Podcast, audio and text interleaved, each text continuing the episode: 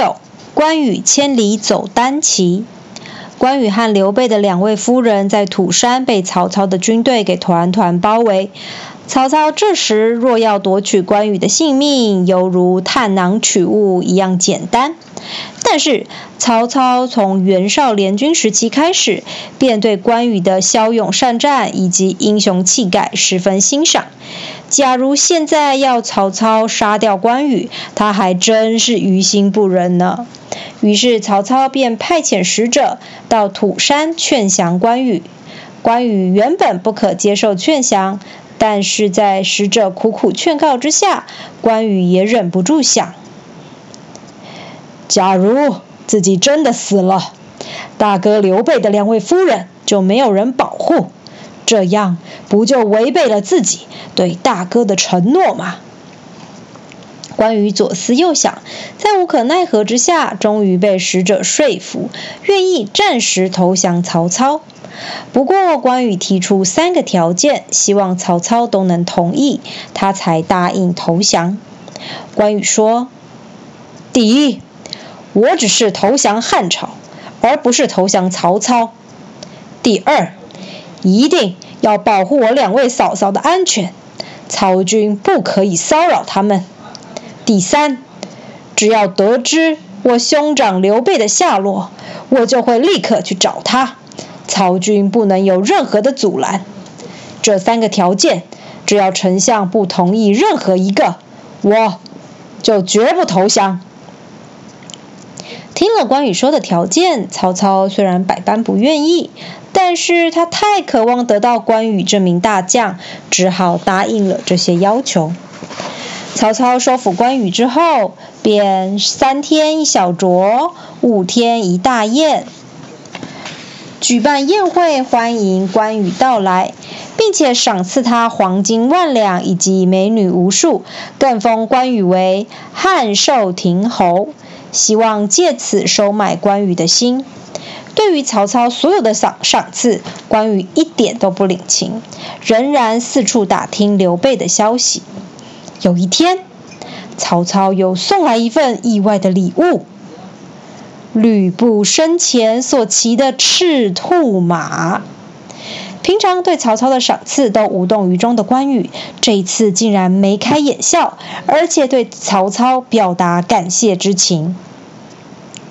曹操觉得很疑惑，询问关羽原因。关羽面带微笑地说：“这匹赤兔马可以日行千里。” 只要有一天有大哥刘备的消息，我就能立刻骑着赤兔马飞奔前去找他。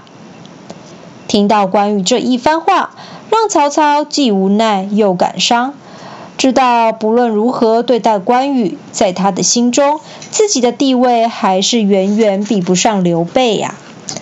这时候，北方袁绍的大军为了进攻中原地区，派出手下勇猛大将颜良，率领十万大军前来攻打曹操。袁绍与曹操两方人马便展开激烈的战争。武艺高强的颜良先后杀死了曹操的三名大将，让曹操束手无策。这时，关羽便毛遂自荐。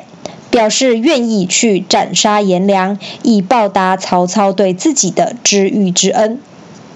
曹操带着关羽站在城楼上，指着阵前一名大将说：“关羽，你看，那个身穿金甲、横刀立马的将军，就是名将颜良。”关羽说：“像颜良这样平庸的武艺，根本不是我的对手。”说完，关羽立刻骑着赤兔马，提起青龙偃月刀，向颜良飞奔而去。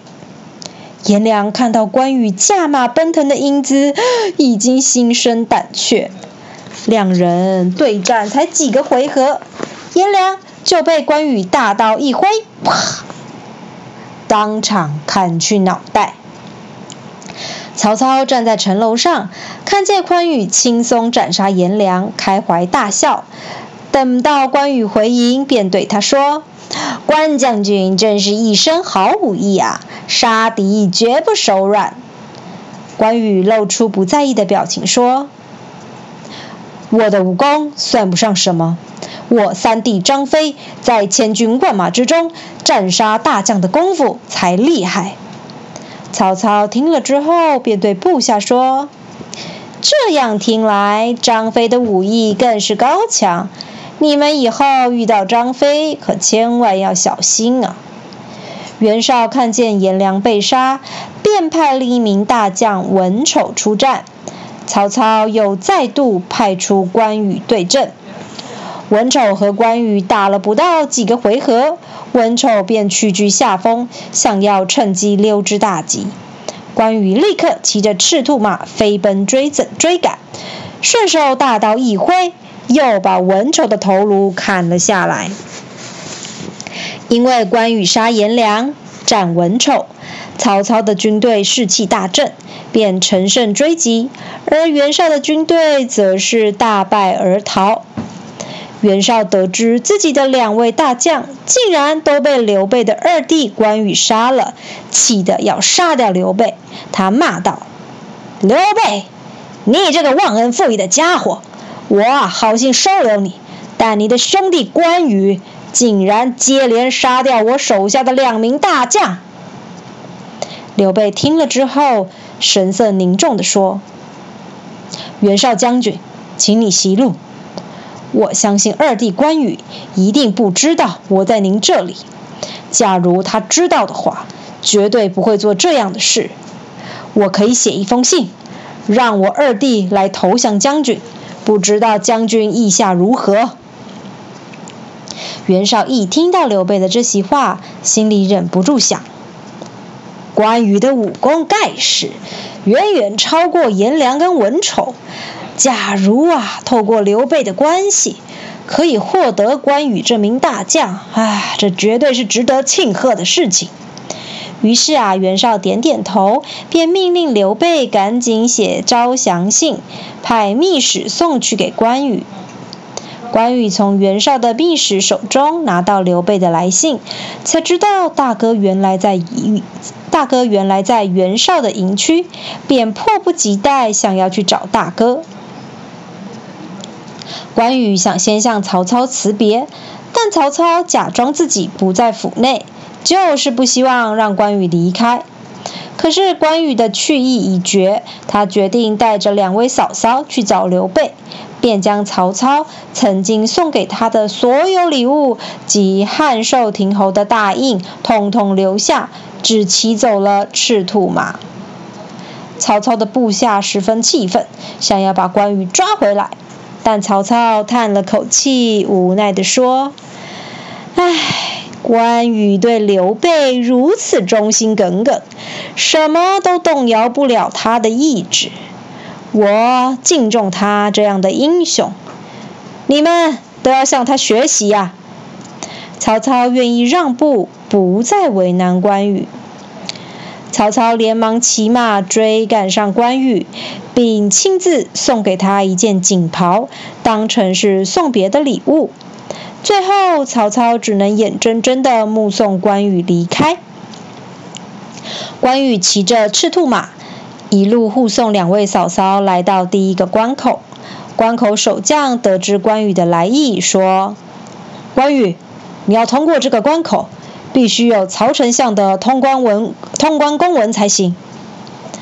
关羽说：“时间匆促，没有曹操的通关公文。”没想到守将竟然要把刘备的两位夫人当作人质，这样的情况让关羽大发雷霆，青龙偃月刀用力一挥，守城将领就一刀毙命。关羽继续。护送两位嫂嫂往第二个关口的方向去。洛阳太守一听说关羽要来，想：关羽到了之后，我们派出弓箭手，在两旁放出暗箭，就可以射死关羽啊。等到关羽来了，两边又是一场大战。关羽打了几个回合，太守派人在城墙上放暗箭，射中了关羽的胳膊。关羽毫不在意地飞奔上城门，他杀了弓箭手，并斩了两名守关口的大将。关羽包扎好伤口之后，继续向泗水关前进。第三个关口，关内有一座镇国寺。守将得知关羽即将经过这里，便在镇国寺埋伏了许多刀斧手，准备把关羽骗进寺里，趁机杀害他。关羽一到这里，守将就热情地把他接进了镇国寺。寺里的老和尚非常欣赏关羽的义薄云天，便把寺内埋伏刀斧手的消息偷偷透露给关羽。关羽一见埋伏的刀斧手，毫不客气地上前就是一刀。只见青龙偃月刀随意挥舞，刀斧手便统统命丧黄泉。关羽一行人又顺利过关。关羽带着嫂嫂们到了第四关，荥阳太守想了一个计谋，把关羽骗进旅馆中，然后啊要放火烧死他。谁知太守指派要去旅馆放火的部下，一见到关羽的正气凛然，对他十分钦佩，便偷偷让关羽先行逃走，自己则是放了一把空火，并没有烧死关羽。关羽逃走的途中，又杀了一名守城大将。关羽继续向第五个关口黄河渡口前进。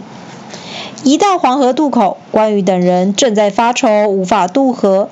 这时，渡口守将带着无数的人马赶到，见了关羽说：“关羽，你想要渡河，必须有通关公文，没有公文，任何人都别想过河。”渡河口守将傲慢无礼的态度，让关羽勃然大怒，大刀一挥，渡口守将又成为刀下亡魂。